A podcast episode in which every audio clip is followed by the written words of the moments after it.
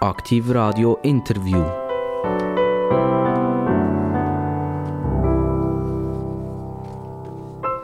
Aktivradio, das Radio mit nur interessanten Gästen. Und wir Aktivradio, wer nicht Aktivradio lost, liebe Zuhörer, das wissen ihr, der ist selber schuld. Und wir haben Kantone, die wir äh, dürfen senden. Das ist der Kanton Aargau, das ist der Bern und das ist der Solothurn. Und heute darf ich begrüßen äh, Dame aus dem Aargauischen. Es ist die Maja Riniker, Jahrgang 1978. Und wer das, das ist, die Maja Riniker, was sie so kann und was sie so wett gern und warum dass sie ein interessanter Gast ist, das werden wir hören. Ich begrüße ganz, ganz recht herzlich Maja Riniker. Danke vielmals, dass ihr hier hinkommen Ich freue mich auf diese Stunde. Maja Riniker, Sie sind, wie Sie gesagt wie war es gesehen auf der Autobahn? Sie sind mit dem Auto gekommen. Wunderbar, kein also, Problem. Keine Stau? Nein. Also die A1, Sie sind ja auf der A1 gesehen. Und die A1 ist ja eigentlich für die meisten Leute wirklich ein riesen Blog. Das heisst, wir fahren hin und her, Zürich äh, Richtung Bern, Bern Richtung Zürich und man steht wahnsinnig viel. Meja Riniker, Sie sind bei der FDP, also bei den Liberalen. Und dort hat ja der Verkehr auch ein gewisses Maß, wo man, wo man anschaut, wo man sagt, das muss ja laufen, oder, damit die Wirtschaft kann funktionieren kann. Jetzt ist es schade, dass Sie nicht im Stau waren. Ich hätte gerne noch über den Stau mit Ihnen geredet. Aber Sie sind auch schon auf der A1 im Stau. Gewesen. Ist das so? Ich bin auch schon im Stau auf der A1. Es ist so, dass ich ab und zu, wenn ich mal frei habe, ins Oberland gehe und dann äh, auch mit dem Auto unterwegs bin. Welches Oberland? Berner Oberland. Das Berner Oberland? Und dann bin ich auf der A1 natürlich häufig auch im Stau. Aber wenn es nicht muss sein, dann nehme ich nicht das Auto, dann bin ich mit dem Zug unterwegs. Aarau, Bern mache ich nur mit dem Zug. In dem Städtli Aarau oder Sur im Dorf unterwegs bin ich nur mit dem Velo. Das ist viel gäbiger und ich bin eigentlich sehr froh, dass ich meistens mit dem ÖV alles zusammen kann erreichen kann. Da war es ein anderer Fall. Ich bin jetzt äh, am Nachmittag davon ausgegangen, dass es also gut kalkulierbar ist, dass ich gut hinkomme. Maja Riniker, Sie sind ja nicht nur als Maja Riniker da, Sie sind auch als Nationalrätin da. Und als Nationalrätin hat man ja das Anrecht auf ein Generalabonnement. Also kann man fast sagen, die Nationalräte und Ständeräte, die fahren nicht Auto oder nicht sehr viel Auto. Sie wären ja blöd, oder? Also erstens haben sie äh, viel viel Zeit zum Arbeiten im Zug und zweitens haben sie ein GEA. Ja, das GEA ist ein Teil der Entschädigung, die jeder Parlamentarier überkommt. Und ich muss wirklich sagen, ich schätze es sehr, dass das Teil meiner Entschädigung ist. Im Zug können sie können meistens, also man kann sich wirklich auf den Zug verlassen, man weiß, wenn man ankommt, man kann auch die Anschlüsse entsprechend nachschauen. Die Schweiz ist kleinräumig und ich ja, habe nur beschränkt Verständnis für die, die wirklich mühen mit dem Auto kommen. Es gibt natürlich Ausnahmen. Ich kenne die auch. Die sind ein Parlament. Die nehmen das Auto aus unterschiedlichen Gründen. Aber also, ich bin sehr froh, dass ich alles zusammen kann mit dem Zug erreichen kann. Ich frage mich abends, ob die Damen und Herren Nationalräte können im Zug überhaupt arbeiten Sondern wenn ich jetzt das Glück hätte, vis-à-vis von Ihnen zu sitzen, würde ich sagen, hey, das ist doch Maja Riniker und die habe ich schon lange fragen. Weil das ist mir, irgendwie ist mir das geblieben und jetzt mhm kann ich. Funktioniert das? Können Sie arbeiten? Oder haben Sie ganz Haufen so gegenüber wie mir, die plötzlich von frögeln und davon machen und sagen, Maja Riniker, bitte geben Sie mir eine Antwort zu dem und dem? Arbeiten im Zug finde ich heikel. Einerseits ähm, möchte ich nicht, dass man mehr auf den Computer schauen kann. Natürlich gibt es die SureView-Funktion, wo man es ein bisschen abblenden kann, wenn man von der Seite drauf schaut. Das ist Punkt 1. Das Zweite ist Telefonieren. Das ich wirklich auch nicht gerne und rotet sich überhaupt nicht an, im Zug zu machen, weil alle Ohren in der Abteil links und rechts mitlosen. Das mache ich nicht. Was ich gerne mache im Zug, sind Podcasts hören, Musik hören, dass ich wirklich Kopfhörer rein tue. Und dann sieht man aber sogar, dass ich natürlich irgendwo ein bisschen abgelenkt bin. Aber man wird auch dann noch angesprochen. Und dann ist das Teil der Aufgabe, weil wir sind gewählt. Dann diskutieren wir miteinander diskutieren mit diesen Bürgern. Sie wissen, dass das Interview nachher als Podcast abrufbar ist? Ja. Sie sind informiert worden? Da bin ich darüber orientiert. Also ist einerseits auf der Webseite von Aktivradio drauf, selbstverständlich abrufbar aber es ist auch auf Spotify als reiner Podcast abrufbar und auch auf allen anderen äh, Social Media äh, Elementen, die also halt kräuchen und fleuchen. Wir wissen aber nicht so recht, welches gerade die wichtigsten sind. Lange haben wir gemeint, Facebook sei wahnsinnig wichtig. Da hat man uns gesagt, das ist nur noch etwas für Gruftis und äh, da haben wir ein bisschen wechseln. Also das ist, das ist, das ist glaube ich, das ganz grosse Problem, das man hat. Äh, sei das als Radiostation, als Fernsehstation oder auch als Zeitung oder Zeitschrift, wie kommen wir eigentlich an unsere Hörer und Zuschauer und Leser her. Das lineare Hören ist auch nicht mehr so wahnsinnig in beim Autofahren vielleicht, oder? Und da sind wir froh, dass wir auf DAB Plus drauf sind, äh, aber leider nicht auf UKW. Und da komme ich vielleicht auch eine Frage ich das gerne der Nationalrätin die Frage stellen. Äh, eigentlich hat ja äh, im 22 hätte UKW abgestellt werden. Und das wäre zugunsten von allen kleineren Radios. So ist Aktivradio halt im Moment auch noch ein kleineres Radio. Ähm, hätte profitiert, weil wir senden auf DAB Plus, also digital. Und äh, weil das UKW nicht abgestellt worden ist, sind durch die heißgeliebten Tasten bei den Schweizer Autofahrern im, im Auto innen, das 1 bis zum 7. oder so, da darf ja niemand rumfummeln und etwas anderes drauf tun. Die, sind, die meisten sind immer noch auf UKW und sind auf DAB gestellt. Wäre UKW abgestellt worden, dann wären wir eines Morgens ins Auto gegangen, hätte den Radio angestellt, hat es nochmal gemacht, und dann hat man sich neu orientieren Und dann wären wir mit A wie aktiv Radio natürlich weiter vorne als SRF und so weiter. Also relativ gut. Unsere Chancen wären ein bisschen grösser. Ähm, sind die gefragt worden, äh, Maja Riniker, ob dort UKW soll laufen im 2022 bis ins 2024? Als zuerst möchte ich zu dieser klugen äh, Marketingstrategie von Active Radio gratulieren. Das haben wahrscheinlich nicht ganz uneigennütz gemacht. Das finde ich gut. Wir machen nichts uneigennütz. Ich bin insofern gefragt worden, weil es natürlich ein Politthema ist. Wir haben es auch in der Kommission müssen besprechen, aber nicht wegen der Durchnummerierung von der, von der Sender oder irgendwelchen Autoknöpfe-Diskussionen, sondern wir haben es ähm, ganz konkret im Sicherheitsbereich gehabt. Ich bin in der Sicherheitspolitischen Kommission, ich bin ja Präsidentin vom ähm, Zivilschutzverband Schweiz. Und jetzt ist die Frage, auf welchen Kanal sendet man in die Schutzbunker rein? Wie tut man die erreichen?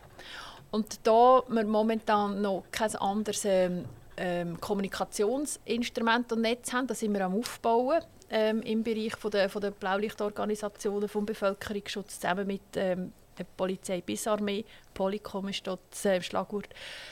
Darum brauchen wir noch UKW.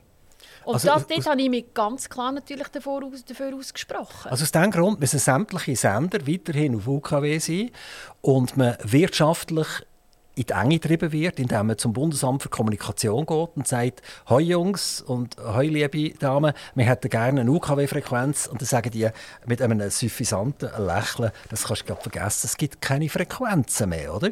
Das Ding ist ausgebucht und wenn man frühzeitig gefragt hat, bevor die SRF sich verteilt hat, mit Hunderten von Frequenzen äh, für die Regionaljournal überall zu verteilen in der ganzen Schweiz, hat man schon die gleiche Antwort bekommen, aber, aber der SRG mit der SRF Regionaljournal hat es können. Also ich muss ja doch können, in, in Solothurn muss ich ja Zürich können hören und, und Bern-Wallis muss ich können hören etc. Also das Ganze sieht nach einer völlig abgekarteten Geschichte aus, total, oder? Ähm, ihr hättet ja vielleicht irgendein Kabel können legen in die Zivilschutzbunker rein und so weiter, aber ihr habt eine ganze äh, äh, Organisationsstruktur untereinander gebracht, weil sie ganz viel, die mit dem gerechnet haben, UK wird angestellt. Aber vielleicht jetzt eine andere Frage. Jetzt wird es irgendwann 2024, also es dauert noch einen Moment, äh, wird der UKW abgestellt oder kommt dann wieder der Schawinski und sagt, ja, äh, die kommen die Deutschen und senden auf St. Gallen rein und äh, damit äh, haben wir einen, Wettbewerbsnachteil und darum müssen wir UKW laufen. Wie sieht das aus 2024?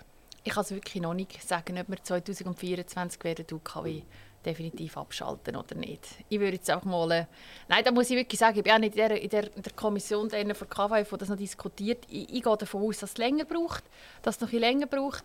Ähm, was soll ich jetzt da an einem, einem innovativen, progressiven Unternehmen raten, der vom Markt möchte ja, Dann gibt es nur eins, da gibt's nur eins. Dort die Regionaljournale ein bisschen eindämmen. Das Im Tessin kann man das Tessin hören, in Zürich kann man Zürich hören. Sie heisst ja schließlich auch Regionaljournal. Geben die Frequenzen frei, tut uns relativ zu vernünftigen vernünftigen Preisen eine UKW-Frequenz geben und dann könnt ihr von mir aus das Ding schädern, so lange ihr wollt. Oder? Aber solange man ganz klar einen riesengroßen Wettbewerbsnachteil äh, hat, ist das einfach eine kleine Katastrophe und da scheint man nicht so wahnsinnig nachzudenken darüber. Also, das ist das Problem von Aktivradio und von allen, die im Unicom-Verband äh, organisiert sind, die eigentlich primär und ausschließlich über äh, äh DAB Plus funktionieren. Also, Aargau, Nationalrat. Sie sind äh, 2019 in den Nationalrat gewählt worden. Und 2023 ist ein Wahljahr. Das heißt, jetzt fängt die heiße Periode wieder an. Man muss sich bemerkbar machen. Haben Sie das ein bisschen gespürt, die, die, die, die Amplitude, die es gegeben hat, vielleicht äh, im, im 19., nachher im 20. Man hat voll durchstarten, da hat man ein bisschen dürfen weniger von sich hören, es hat es ein bisschen ruhiger können. Und jetzt im 23. fängt das Herzpöpperle wieder ein an und sagt, jetzt muss ich mich wieder äh, bemerkbar machen bei der Bevölkerung, ich muss wieder ein bisschen mehr zu den Radiostationen gehen und sagen, wer ich bin, etc. Äh, hat das schon angefangen oder, oder sind wir in den Startlöchern? Ja, nochmal in dem Fall vielen herzlichen Dank, dass ich überhaupt da vorbeikommen Ich würde natürlich sehr gerne, sehr gerne im nächsten September nochmal kommen, weil dann ist es relevant. Was jetzt passiert, äh, ist auch schön, dass ich darf hier dabei sein und mitdiskutieren und erzählen, wie ich mich am Vorbereiten bin. Aber die heiße Phase, die ist eigentlich dann in den letzten zwei Monaten. Also der Kalender geht auf, dann können wir vielleicht den September ist, buchen, oder? Es ist natürlich definitiv so, dass wir jetzt in den Vorbereitungsarbeiten sind. Ich würde aber nicht sagen, dass ich jetzt das Gefühl habe, dass der Druck schon massiv zugenommen hat aus der Medienwelt. Im Gegenteil, wir wissen ja, dass es dann bei Medienhäusern gibt, die bestimmte Zeit vor der Wahlen dann wie ein Fenster zutun und sagen, jetzt machen wir keine Berichte mehr oder irgendwie Interview mit gewissen Personen. Das ist äh, dann auch der Fall. Ich bin ganz klar in den Rat hineingekommen und habe meine persönlichen politischen Ziele verfolgen, jetzt unabhängig davon, ob ich jetzt schon gerade wieder ähm, an die Wahlen gedacht habe. Jetzt ist es natürlich so, ich bin am, am Vorbereiten, mein Wahlteam ist ähm, am Arbeiten, wir sind am Diskutieren, welche Slogan, welche Inhalte, welche Mittel, wie viel mit wie viel Budget wir rechnen. Das Thema Transparenz ist dann noch etwas Spannendes. Oder? Wir müssen erst mal das ganze Budget offenlegen. Ähm, bis zum Moment, jetzt rede ich von mir, vom FDP Aargau, am 26. Januar 2023 wir nominieren. Und wenn man nominiert ist durch die Kantonalpartei, ich denke, ab dann kann man anfangen, vielleicht Leute, äh, sage jetzt mal, eine Homepage aufschalten oder gewisse Leute ansprechen, ob sie möchten unterstützen Maja Riniker, Sie sind, glaube ich, eine sehr geplante Frau. Ist das richtig? Also, ich, ich, Sie haben einen Plan im Kopf und das haben Sie schon immer gehabt, seit Sie ein Mädchen sind. Ich glaube, einiges im Leben kann man planen, vieles ist aber auch Glück.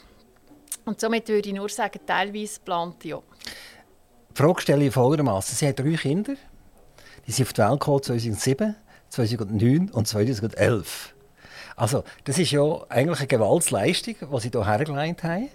Das war wirklich Kinder bekommen, schnell ein bisschen Pause, Kinder bekommen, Pause. Äh, sicher wunderbar, kann ich mir das vorstellen, dass die Kinder so nah zusammen sind. Oder? Das sind dann eigentlich gute Freunde untereinander. Und es ist nicht einer einfach der, wirklich der Alt und der andere ist der Benjamin, sondern die sind alle etwa relativ gleich und nah beieinander. Aber wie, wie haben Sie die Zeit so erlebt, denn, wo Sie wirklich fast, sagen wir, äh, fünf, sechs Jahre lang der, in der, in der Schwangerschaft drin waren? Das ist eine intensive Zeit. Also das, haben, das wiederum, das habe ich natürlich haben wir sich gewünscht.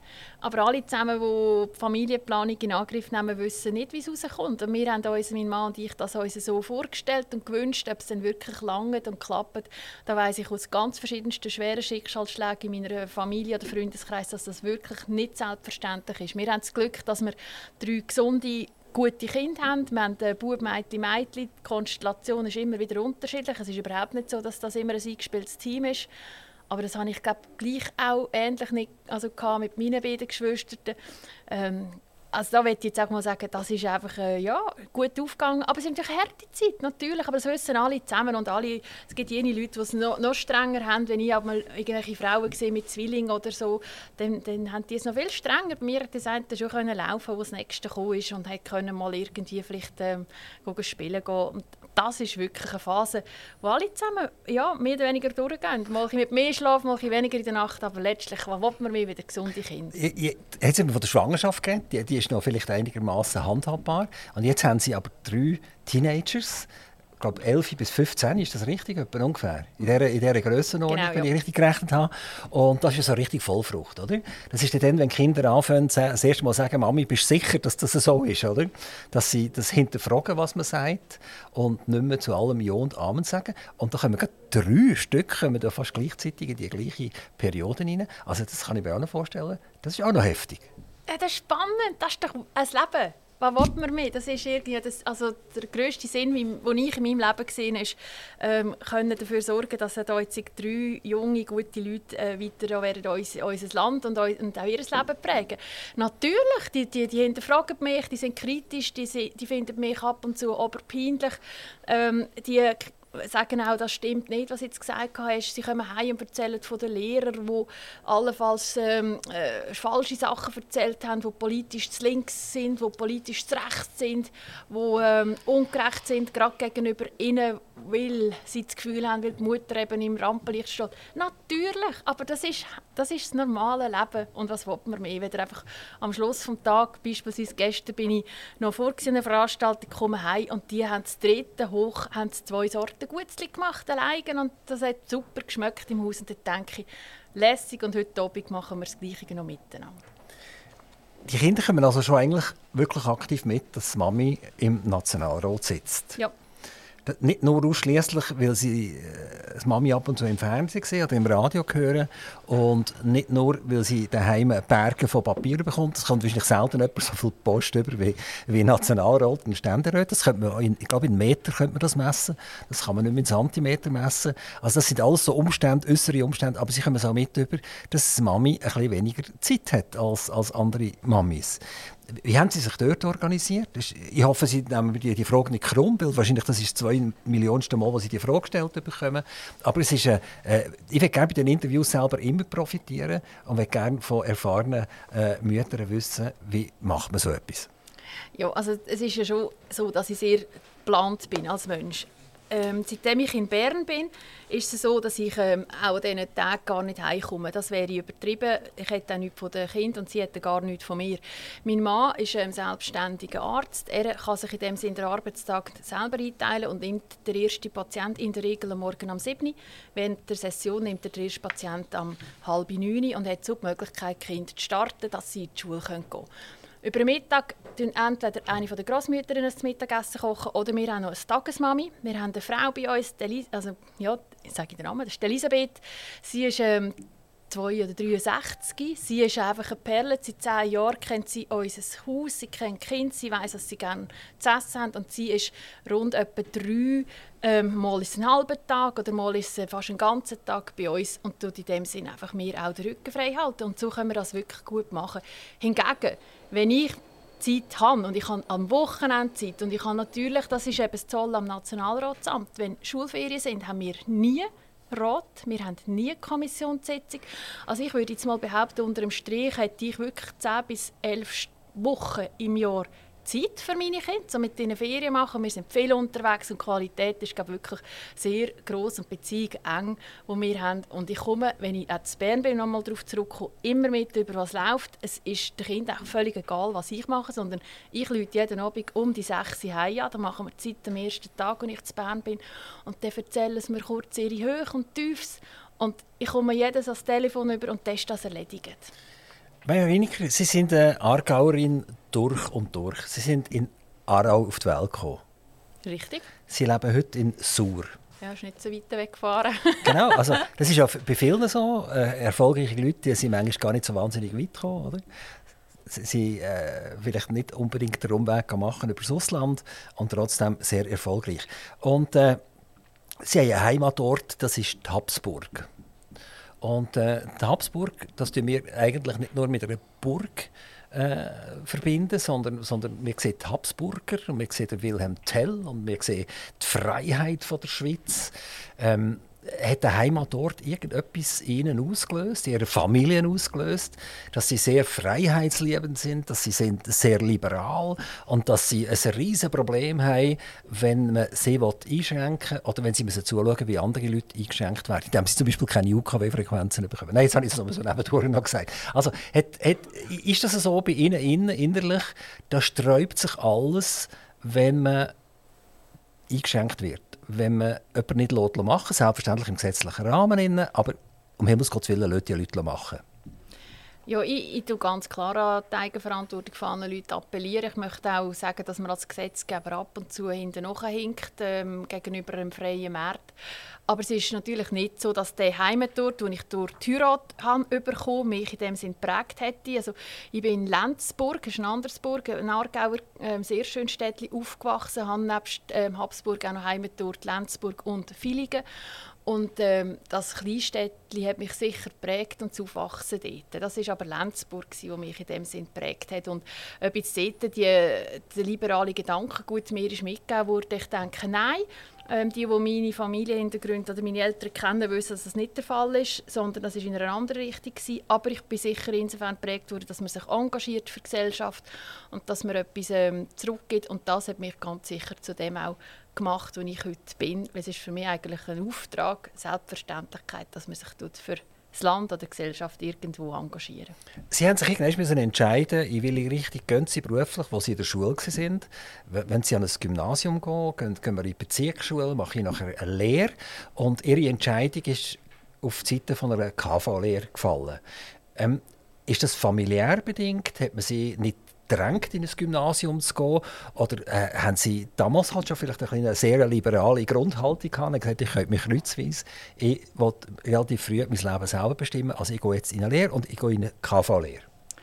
Ja, ich wäre eigentlich, äh, man ist, man ist eher studieren gegangen in meiner Familie. Mein Vater hat ähm, Architektur ETH gemacht und ich mag mich ganz gut besinnen, welche Ferien, als ich mit ihm das Gespräch geführt habe und gesagt habe, Papi, los, ich gebe meinen Weg, obwohl ich den, den Notendurchschnitt für Kanti sehr gut hatte, ist über ähm, eine Lehre machen. Ich möchte jetzt eine Lehre machen und dann hat er gesagt, super, mach das, abgesehen davon war er auch Lehrmeister im Unternehmen, das er geführt hat.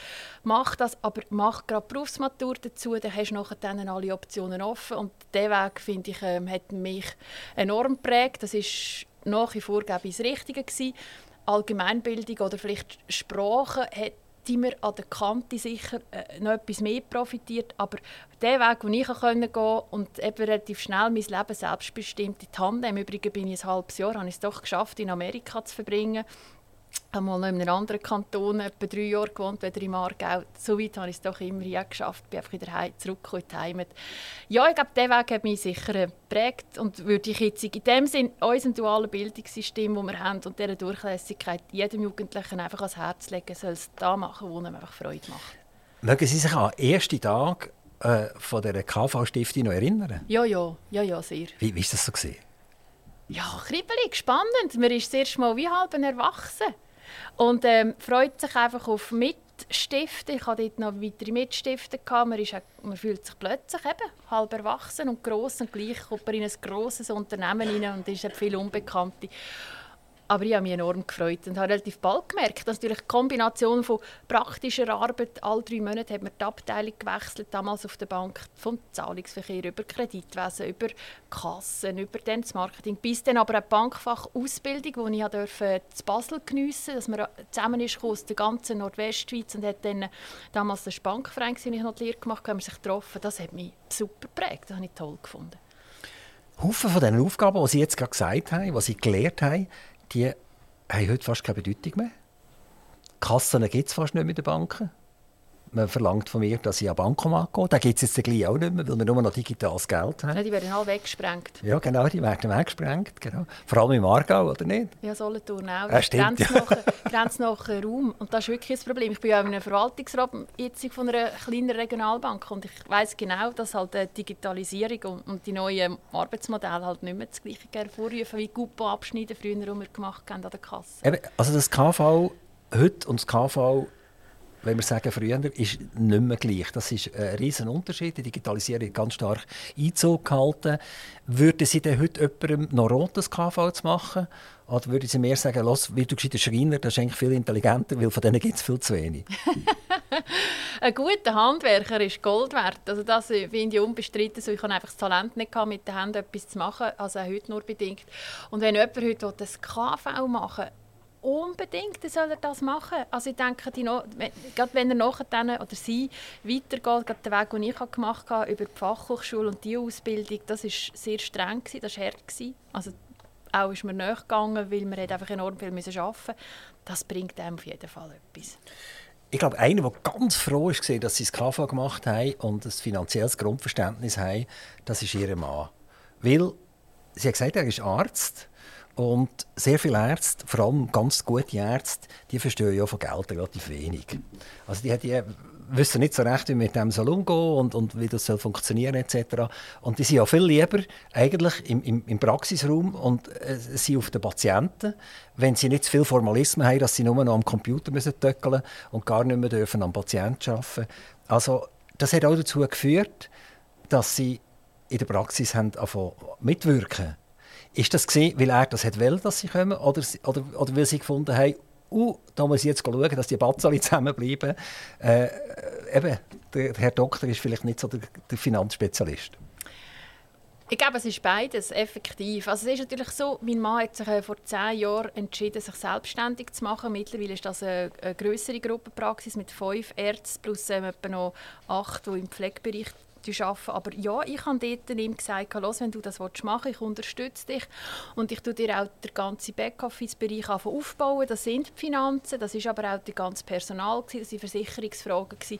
Und äh, wir ergänzen uns nicht nur dort, sondern sonst ziemlich gut. Und da, da haben wir profitiert. Und ich habe ihm beispielsweise beigebracht, wie man in einem Excel eine Formel hinterlegen damit es dann irgendwie eine saubere Darstellung gibt.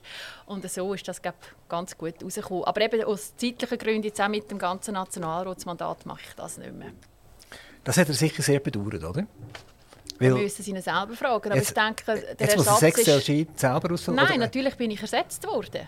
Okay, aber, aber nicht gleich, oder? Mal, mal mindestens so Gleichwertig? Gut. Ja, natürlich. Ich glaube immer an, an Talent und die muss man äh, fördern. Also, ist die, die Grundausbildung, die Sie hatten, können Sie die auch in der Politik heute noch brauchen? Äh, Sie Zahlen Ihnen geben, arbeiten Sie gerne mit Zahlen? Ähm, äh, sträubt es bei Ihnen auch die Nackenhaar, wenn Sie von Negativzinsen hören? Weil das gibt es ja theoretisch gar nicht, aber praktisch gibt es ja tatsächlich. Also ist Ihrem politischen Leben die Zahl und die Zahlen äh, ein wichtiger Bestandteil? Ich habe sicher ein gewisses Gespür für Zahlen, ja. Ähm, und ich glaube auch, dass da, was jetzt auf uns wird zukommen in den nächsten zwei, drei Jahren in unserem Land, dass, dass ich da Gott lobe, auch die richtige, sage ich aus meiner Warte, dass die richtige Partei bin, wo die Schuldenbremse mal mit dem Altbundesrat Pfilliger ins Leben gerufen dass wir werden müssen gut, gut hinschauen, welche, welche Zusatzaufwände können wir uns überhaupt noch leisten. Wir wissen, dass wir werden, äh, schon im 24 und dann im 25 müssen uns überlegen, welche, welche weiteren Ausgaben können wir uns noch leisten. Wir haben natürlich jetzt aufgrund von der Migration gewisse Mehrausgaben, es kommen aber auch, auch Reisen beispielsweise das äh, Forschungsprogramm, das wir jetzt selber finanzieren, haben wir sehr viel Geld, wir jetzt in Prämienverbilligungen effektiv auch noch ausgeben. Wir haben äh, dann äh, es gibt noch das Kopernikus, es gibt verschiedenste weitere Aufgaben, Bahninfrastruktur die wir ausbauen. Das kostet alles. Weitere teure Abstimmungen kommen allenfalls schon nächstes Jahr auf uns zu, wo man uns auch muss fragen muss, liegt die 13. AV-Renten überhaupt drin oder nicht, Volksinitiative der SP. Und da macht mir wirklich Sorgen. Und dass ich dort kann zumindest mitdiskutieren in der Fraktion, ich bin ja nicht in der Finanzkommission, da tue ich wirklich gerne machen. Ist denn die Kommission dermaßen wichtig? Heißt das, wenn die Kommission etwas äh, besprochen hat, man in der Kommission sich einig ist worden und ihr hört nachher, was in der Kommission äh, bestimmt ist worden, sind sie dort ziemlich stark gebunden an das, was die Kommission nicht will? Oder äh, dürfen sie dort auch mal auf die Hinterbeine stehen und sagen, das ist überhaupt nicht meine Meinung? Man darf jederzeit auf die Hinterbeine stehen. Die Frage ist einfach, zu welchem Zeitpunkt. Ähm, man muss noch unterscheiden, ob man jetzt einfach von einer Kommission redet oder von der Kommission, wo man selber drinnen ist. Ich bin der Sicherheitspolitischen Kommission. Wenn ich einen Entscheid in meiner Kommission mittrage, dann ist das für mich klar, dass ich den Entscheid erstens meiner also Fraktion, meiner Partei beliebt mache und ihnen sagen, bitte mir folgen im Rat. Und noch logischerweise werde ich es im Rat dann machen. Wenn wir aber von einem anderen Thema reden, kann es durchaus sein, ich sage jetzt, äh, wir haben jetzt gerade in der Wintersession haben wir ein Thema gehabt, das ist vielleicht nicht gerade weltbewegend, aber man wollte aufgrund von der ähm, Corona-Nachwehen, nein, Ukraine-Nachwehen, haben wir noch einen Preisrechner machen, der soll für alle Autofahrer in der ganzen Schweiz durchsteht, zeigen, wo kommt man den günstigsten Benzin und Diesel über. Und dann musste ich wirklich einfach müssen sagen, in der Debatte, also da finde ich jetzt einfach nicht Staatsaufgabe. TCS ist hier in die Lücke gesprungen und macht das. Ich lehne das ab. entgegen, dass wir vielleicht vor einem halben Jahr gefunden haben, es wäre eine gute Idee. Und dann stimme ich, Maja Reiniker, hier dagegen und kann das mit gutem Gewissen machen. Es ist empfehlenswert, aber jetzt rede ich noch schnell von der Ordnung in der Fraktion, dass wenn man anderer Meinung ist als ähm, vielleicht die Mehrheit in der Fraktion, dass man das kundtut, dass man das sagt. Und dann sind wir in einer liberalen Partei, bin ich, Gottlob die Heide, wird das auch größtenteils ohne Murren akzeptiert.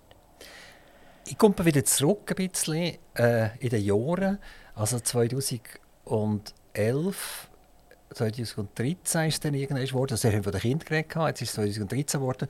Und da haben sie gesagt, jetzt ist es mir langweilig, jetzt will die Politik einsteigen. Jetzt will die Kantonsrat. Also, nachdem wieder zwei Jahre, die zwei Jahresplanungen, die sie hatten, das war ja wieder eine zwei Jahresplanung, ist nachher der Kantonsrat dran gekommen. Und sie sind als Freisinnige ja gewählt worden in den Kantonsrat. Rein. Und sind wie viele Jahre dem Kantonsrat dann treu geblieben? Bis 2019, bis sie Nationalrätin geworden sind. Das ist richtig, ja. Wie, wie, wie aufwendig war denn das? Gewesen? Ja, also der Grossrat heisst es bei uns im Aargau, der ist nicht vergleichbar aufwendig wie ein Nationalrat sein. Und es war so, dass ich schon ähm, mehrere Jahre vorher für den, für den Grossrat kandidiert habe. Also ich war erster Ersatz dort und hatte jemanden aus meiner Gemeinde, Gemeindamme von Sohr, der gesagt hat, Maja, wenn du erster Ersatz bist und ich während der Legislatur zurücktreten, damit du dann kannst wieder gut starten auch bei den, bei den Wiederwahlen und das ist mir gelungen. Ähm, das kann man, ich glaube, Grossrat kann man ein bisschen planen. Nationalrat werden kannst du nicht planen. Da muss dann wirklich mit relativ viele ähm, Stellhebel richtig sein, dass es dann gerade langt, oder? Aber Grossrat, auch das, das hat für mich bedeutet, dass ich acht Jahre Schulpflege gemacht habe und auf der Gemeindeebene herausgefunden habe, dass mir das liegt, für Gesellschaft sich engagieren und dann in dem Sinne einfach über mehrere ähm, Legislaturen. Also ich habe das zweite Mal kandidiert schon für den Grossrat und so hat das dann eigentlich. Im 13. dank dem Rücktritt vom Gemeindeamt damaligen hat das geklappt. In den Räten wird ja nicht nur Sinnvolles geredet, sondern es wird auch sehr viel, äh, wie wir sagen, Ballast äh, äh geredet, wo nicht so wahnsinnig witzig ist. Und das ist auch in den, in den Grossräten oder in den Kantonsräten, wie es in anderen Kantonen heisst, auch der Fall. Und man sitzt in diesem Plenum, rein, Sie wissen, ich habe drei Kinder daheim, ich habe einen Mann, den ich noch ein Excel-Sheet ausfüllen und äh, dann sollten wir noch dieses und eines machen, Rüebli sind auch noch am Kochen äh, und jetzt ist einer vorne am Lavern und am Lavern und am Lavern. Wie, wie empfindet man das? Ist nicht die Effizienz von diesen, von diesen Röten, also vor allem von diesen, diesen Sitzungen, äh, ziemlich ineffizient? Also nochmal, die der Betrieb, da habe ich vorher genug gesagt, über den muss ich mir, muss mir keine Sorgen machen, wenn ich zu Bern bin. Ähm, das Parlament ist eben... Fangen wir vielleicht beim Kantonsrat an beim Grossen Rat bei euch. Wie, ist das dort gesehen? Die Effizienz also von diesen Sitzungen? Im Kantonsrat sind die Sitzungen manchmal wirklich sind die Voten relativ lang gewesen, aber das gehört einfach zum politischen System. Wer das nicht mag aushalten, ich habe immer wieder Gäste, die mich besuchen zu Bern und sagen, ich würde Nerven verlieren, der ist fehl am Platz. Aber das ist eben genau unser System, dass man halt wirklich verschiedene Themen auch mehrmals muss diskutieren muss. Auch im Grossrat haben wir zwei Lesungen, wenn wir ein Gesetz machen. Und das braucht seine Zeit. Dazwischen braucht es Kommissionssitzung. Und es gibt für mich eigentlich nichts Spannenderes an meinem Politikerleben als Kommissionsarbeit machen. Die Kommissionsarbeit ist nicht, wir vorher nicht in der Öffentlichkeit alles beraten, wo wir Anträge stellen, wo wir wirklich auch feiten, wo wir abstimmen. Und dann kann es den Anschein erwecken, ja, für, für jemanden, der dann halt zuerst mal auf einer Tribüne sitzt, ob es jetzt im Grossrat ist oder im Nationalrat und nur äh, ganz wenige zulassen, dass das ja sehr frustrierend könnte sein oder langfädig. Aber das ist unser System und ich halte das extrem gut aus. Also nochmal, man profitiert, man lernt, man lernt Menschen verstehen, man lernt den Menschen erfassen. Und da finde ich auch etwas vom Faszinierenden an unserem Ganzen. Sie, Sie haben vorher Sur erwähnt, das ist ja. Ihr Wohnort. Und auch Sur war die Ausgangslage in dem Fall für Ihre politische Karriere. Richtig, ja. ja. Und jetzt werde ich da schnell ein paar Sur Ausdrücke bringen und, und Sie sollten mir etwas sagen dazu. Die Holzbrücke an der Sure ja, wunderschön. Es hat noch eine Wollensau in der Nähe dort. Und je nach Joggingrunde, die ich mache, gehe ich bei der Holzbrücke vorbei. Und über die Brücke, wenn ich mit dem Velo drüber gehe, ist noch mein Gemüsebauer, Fischer, wo ich gerne einkaufen und, und die Wollensau, die sind frei oder die, nein, nein, die gehören irgendjemandem? Die gehören am Bauer und die sind dort natürlich eingezäunt. Aber oh. ganz lässig Und dann könnt ihr zwischendurch beim Joggen grüezi sagen, ja. schnell, oder? Ja. Es machen. He? Nachher ähm, die Wiener Matte. Wiener Matte. Ähm, Jetzt muss ich gerade schon überlegen. Ja, ist, das ist eine Landschaftsschutzzone. Man kann es fast nicht sagen, aber es ist so, ja. Ja, wunderschön. Ähm, empfiehlt sich jederzeit dort vorbeizugehen. Die ist schön renaturiert worden, Zusammenfluss Weine, Sohren. Ähm, also ich kann es nur empfehlen. Leider führt es nicht immer gleich viel Wasser, aber schön. Nachher gibt es den Saurenkopf. Saurenkopf. Also, habe ich es falsch gesagt? Ja, wir, wir sagen halt die Locals sagen nicht sauer, sondern sauer. Aber also, das steht das auf so, so, aber, aber, aber schreiben tut man schon sauren, sauren Kopf. Ja. Aussichtspunkt über dem Dorf, über der reformierten Kirche. Ähm, einfach der ein wunderbarer Ausblick ähm, in, einfach auf das ganze Mittelland, A1, Wienetal darauf, bis auf Lenzburg, Jura, Brötelstell, erst also am 31. Juli findet damals Höhenfeuer dort oben statt. Also ich kann es nur empfehlen. Wenn Sie sich ärgern, das gibt es sicher auch. Also Sie machen jetzt den Eindruck, dass Sie sich nie würden ärgern aber ich gehe jetzt mal davon, das passiert auch Ihnen. Können Sie dann äh, in, in den äh, Joggingkleidern auf den Saurenkopf, äh, Sorenkopf rauf und gehen Luft schnappen und sagen, das ist eigentlich wunderschön, wieso ich mich überhaupt ärgere. Es kann es schon geben, ja. Also Sport machen, egal wer jetzt was macht. Ich glaube, Sport machen und sich bewegen, das hilft, ähm, um einfach Energien anders kanalisieren, um auf neue Ideen zu kommen. Ich kann häufig, beim, äh, wenn ich, ich gehe zwei, drei Mal in der Woche äh, auf meine Runde, da gibt es wieder Ideen für neue ähm, Reden. Manchmal knurrt sie an einer Rede umeinander oder an einer politischen Idee oder wo ich jetzt noch mit jemandem schon etwas besprechen muss. Das hilft extrem. Mir hilft es auch. Jetzt hätte ich noch einen, das kann ich selber fast nicht sagen. Das ist der Steufeleplatz. Ist das so? Sagt man so? Steufeleplatz. Sagt ihr das etwas? Nein. Sagt ihr nicht? Was ist drauf? Sehenswürdigkeiten Gemeinde Sur auf der Gemeindewebseite STEU Steufeleplatz. Jetzt muss ich im Fall mich entschuldigen. Jetzt also gut, okay. Dann machen wir das im September, dann, ja. wenn, wenn Sie wieder kommen. reden wir über einen Steufeleplatz. Ähm, Apero Federal. Apero Federal für Sie äh, der Aufruf an Besucher, mit ihnen zu schwätzen, mit, mit ihnen zusammen zu sein, über, über, über ihre Partei zu reden, über ihre Politik zu reden, etc. Ihr sich die Leute? Kommen Sie? Ja, gestern Abend ähm, sind rund 40 Personen gekommen. Ich hatte schon ähm, 70 Personen. Gehabt.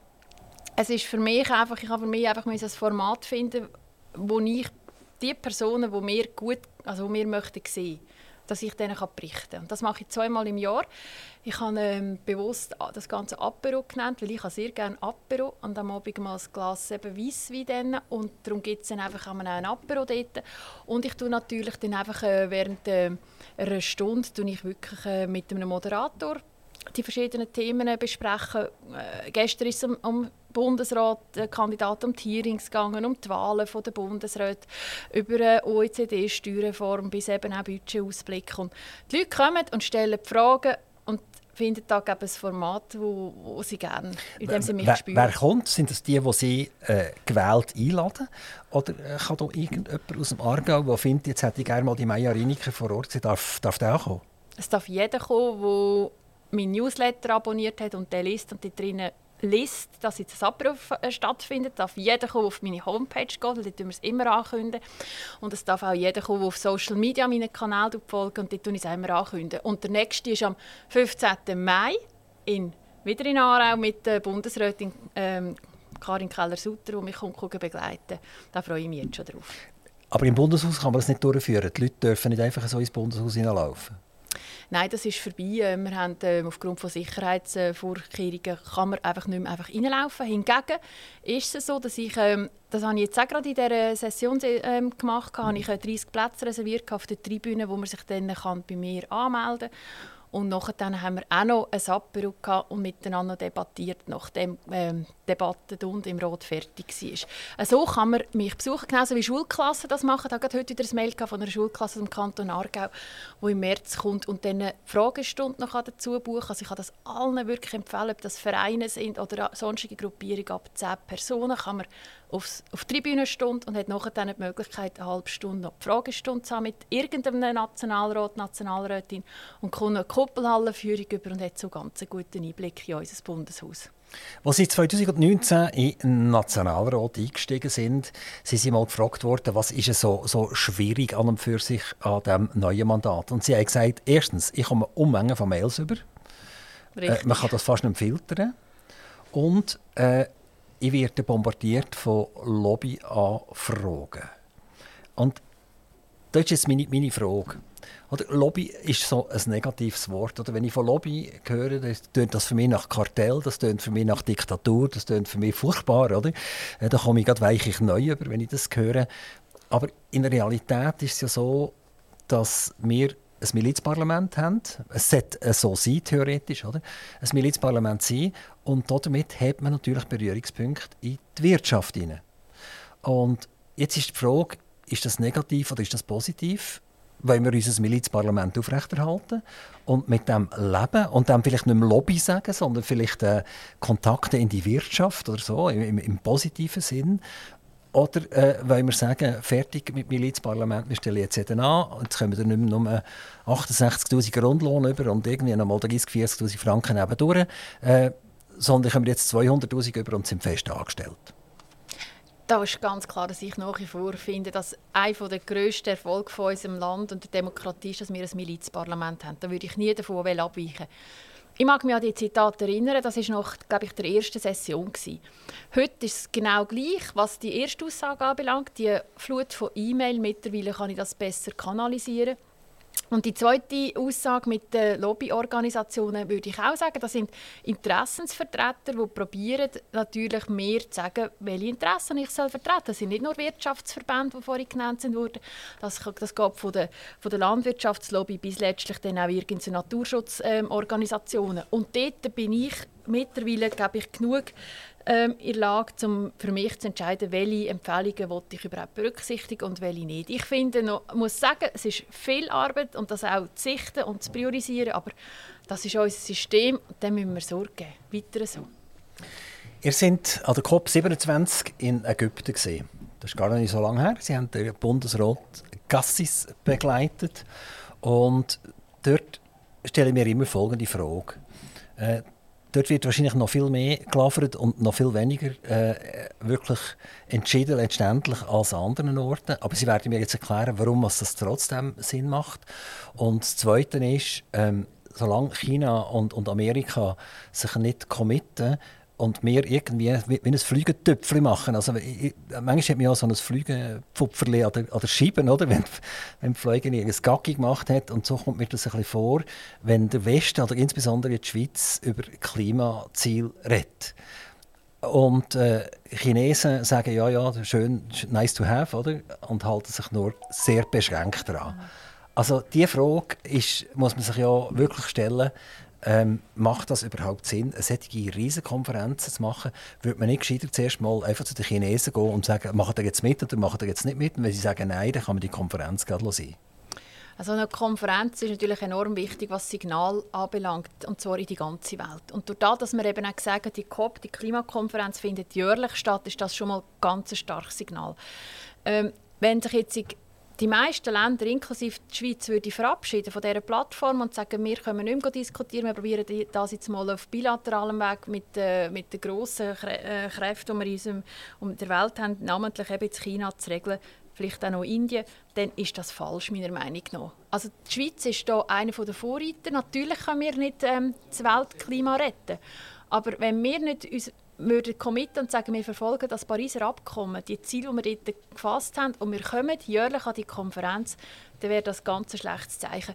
Bundesrat Gassis hat natürlich an diesem Tag nicht nur ähm, seinen 5-Minuten-Speech gehalten, sondern er hat natürlich auf den Nebenräumen hat er Zeit, ähm, Premierminister getroffen ähm, und dann auch Umweltminister vorsteher und hat mit denen gerade aktuelle Themen besprochen. Ich weiß nicht, bin ich nicht dabei, gewesen, mit der Ursula von der Leyen besprochen hat. Aber das sind auch Plattformen, wo man face-to-face -face gewisse wichtige Themen besprechen kann, vielleicht auch Klimathemen. Gehen wir schnell ein Wörtchen äh, und verlieren das über den Bundesrat Gassis. Heißt er 2024 noch Bundesrat Gassis oder heißt er Herr Gassis? Er wird ganz sicher noch Bundesrat Gassis heißen. Äh, es ist noch interessant, oder? das ist schon wie eine Schulklasse. Oder? Eine Schulklasse hat ja immer einen, wo alle mit den Fingern auf zeigen und einprügeln und so weiter und so weiter. Und, und zuletzt, wenn wir nach 30 Jahren später schauen, was aus dem geworden ist, ist er irgendein Top-Manager geworden und die anderen sie bleiben liegen. Jetzt hat man so beim Bundesrat das Gefühl, man hätte Herr Gassis ausgewählt, um mit dem blotten Finger auf ihn zu zeigen und immer wieder irgendetwas umzudenken an ihm. Wie, wie, wie hat er das geschafft?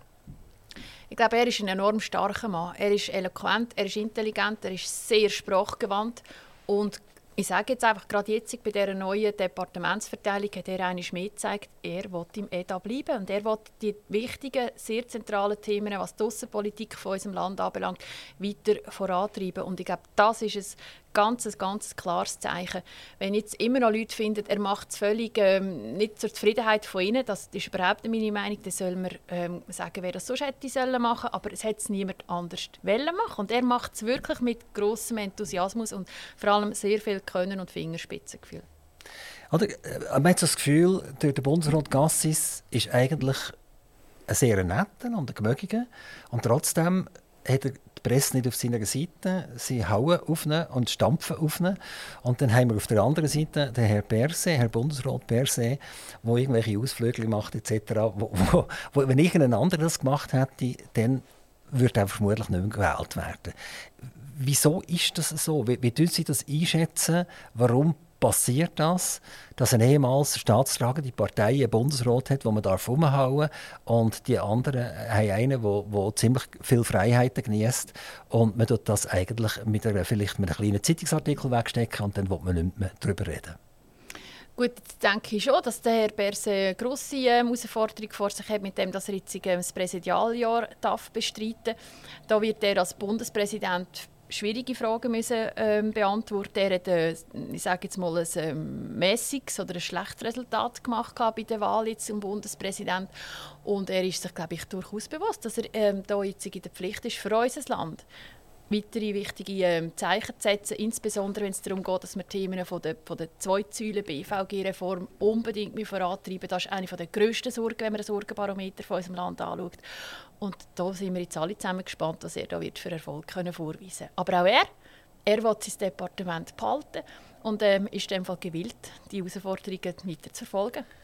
Eine Frage zum Staatswachstum und zu den wenn wir sagen, finanziellen Sicherheiten, die man irgendwelchen Staatsorganen gewährt. Ich will schnell in, den Kanton Aargau zurückkumpen. Mhm. Ich will zum Kantonsspital äh, gehen, wo äh, gelitten hat in dieser Corona-Zeit und Neubauten muss verdauen etc. Und sagt, liebe Leute, wir hätten gerne von euch noch mal 240 Millionen obendrauf. Das brauchen wir jetzt einfach, damit wir unsere Spitzensalär können zahlen können, damit wir unseren Neubau können finanzieren können, äh, äh, damit wir Corona können vergessen machen Ich meine, das ist immerhin eine Viertelmilliarde. Auch wenn man heute meint, eine Milliarde ist ja nichts mehr, wahrscheinlich können wir nur über Billionen reden und Milliarden ist ja nichts mehr, aber es ist halt gleich mega viel Geld. Ähm, wie, wie, sehen Sie so unser ganzes äh, Medizinalumfeld? Ist das nicht auch eine Katastrophe? Also es wird teurer, teurer, teurer, teurer. Wenn ich Schräubli produziere, kann ich nicht einfach jedes Jahr teurer werden und sagen, ich mache so tolle Schräubli. Und ohne Schräubli würde ja die Decke nicht oben an dir haben und dann würde die Decke auf den Kopf fallen. Also braucht es meine teuren Schräubli dazu. Wir haben unser Medizinalsystem nicht im Griff. Äh, die Leute sind überfordert. Es ist ein wahnsinnig grosser Betrag, der jeden Monat äh, auf so eine Familie einprasselt. Und es hört nicht auf und es hört nicht auf und es hört nicht auf. Und es ist ja nicht nur das Kantonsspital Aargau, das Forderungen stellt an, an Steuerzahler. Es sind auch die anderen Kantonsspitäler, die Forderungen stellen. Aber es macht es ja in keiner Art und Weise besser. Aber mit 240 Millionen ist der Aargau gerade einer der Spitzenritter.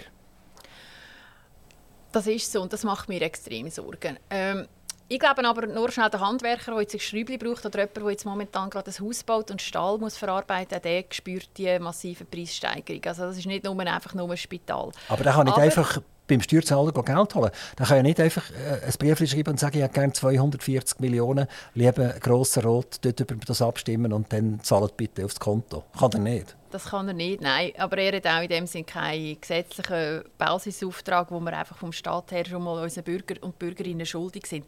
Aber es ist natürlich so, dass wir das ganze, den ganzen Neubau, respektive generell die Spitalbauten im Kanton Aargau, ähm, schon damals, als ich noch Grossrätin war, Sorgen gemacht haben.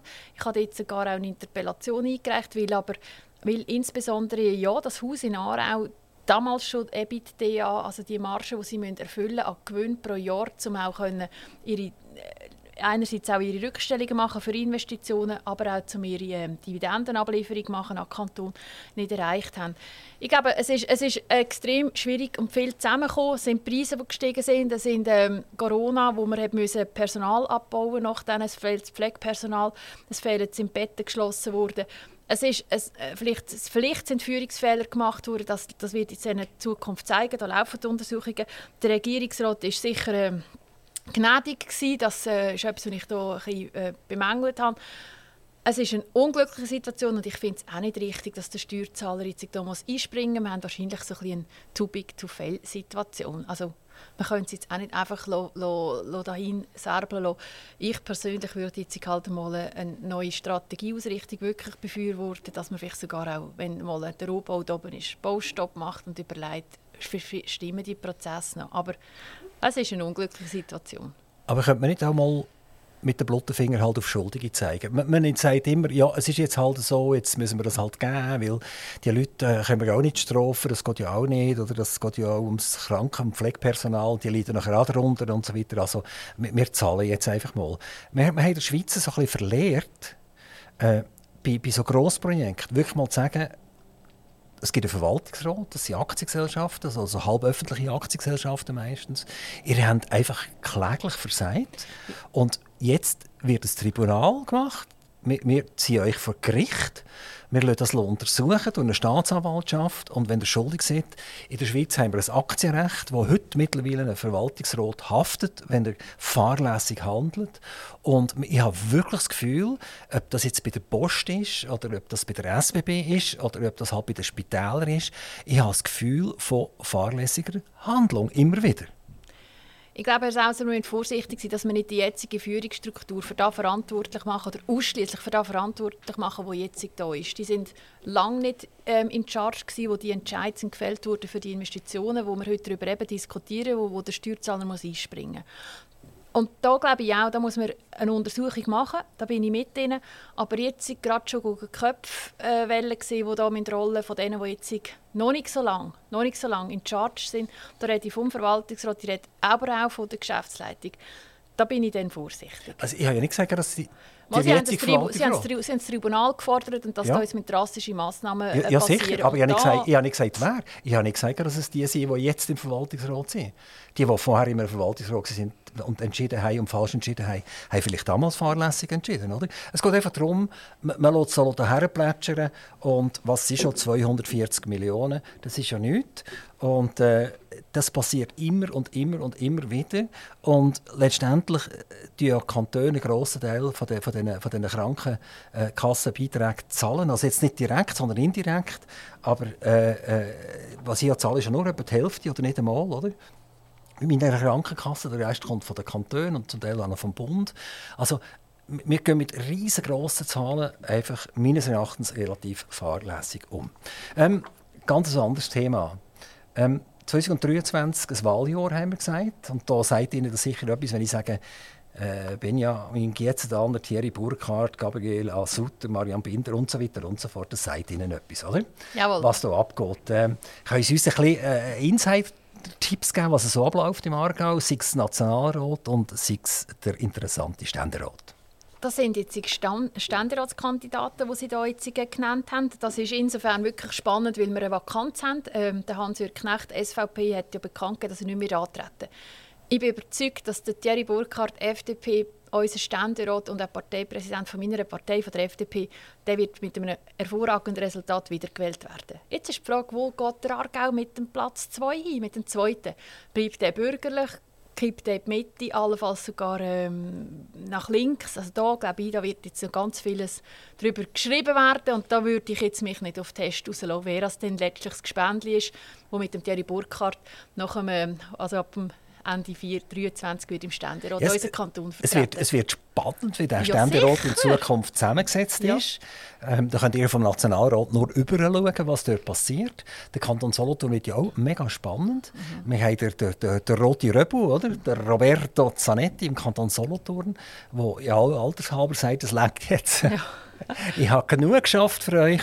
Äh, der wird bedrängt vom Remo Ankli, vom Regierungsrat vom Kanton Solothurn, äh, ein Freisinniger, wo man ihm eigentlich recht gute Chancen gibt, dass er den Sitz könnte zurückholen könnte, den sie verloren haben. Würde ich mich natürlich sehr freuen, wenn der wieder auf Bern kommt. Jawohl. Äh, äh, kennen Sie ihn schon? ich habe ihn kennengelernt, jawohl. Genau, er ist Pfarrer von Beruf, hm?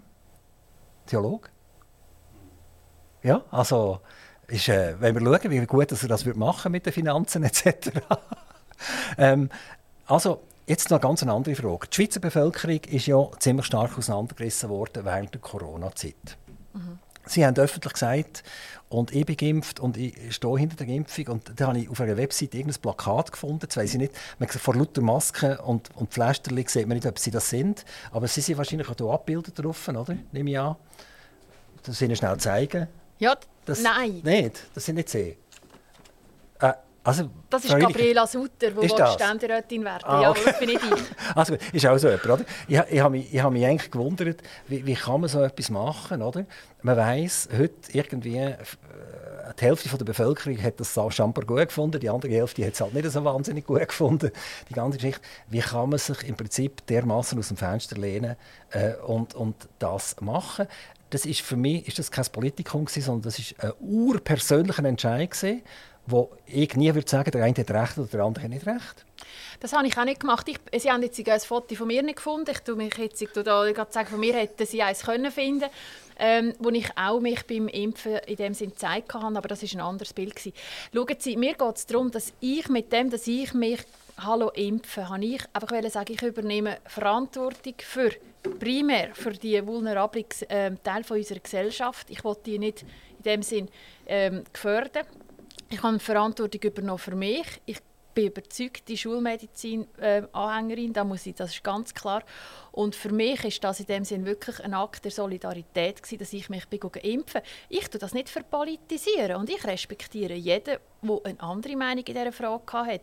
Aber für mich persönlich jetzt hat das gestummen und dass ich als Politikerin gefragt werde, wie ich dazu stehe. Und ich mich dann mit meiner persönlichen Meinung dazu ähm, auch committen und also, also du outen. Ich glaube, das ist halt es, etwas, Es hat aber auch Politiker gegeben, die gesagt haben, ich über meine Person, ob ich bin impfen oder nicht, rede ich nicht darüber reden. Das überlasse ich jedem selber. Ich habe meine persönliche Entscheidung gefällt und basta und Punkt. Oder? Sie sind wirklich offiziell hergestanden. Wenn man aus der heutigen Situation anschaut, die mega viele Grippekranken, die wir haben und, und, und Kinder, die seit zwei Jahren nicht mehr haben dürfen, irgendwelche Immunisierungsprozesse durchmachen etc. und, und Spitäler füllen, weiß ich halt nicht. Also ich denke, die Diskussion, das machen wir vielleicht ein anderes Mal zusammen noch. Wir sind beides nicht Mediziner, wobei sie sind ein halber Mediziner. Nein, ich bin gar nicht Mediziner. Aber sie haben einen daheim, wo sie immer können fragen können, wie das richtig ist etc.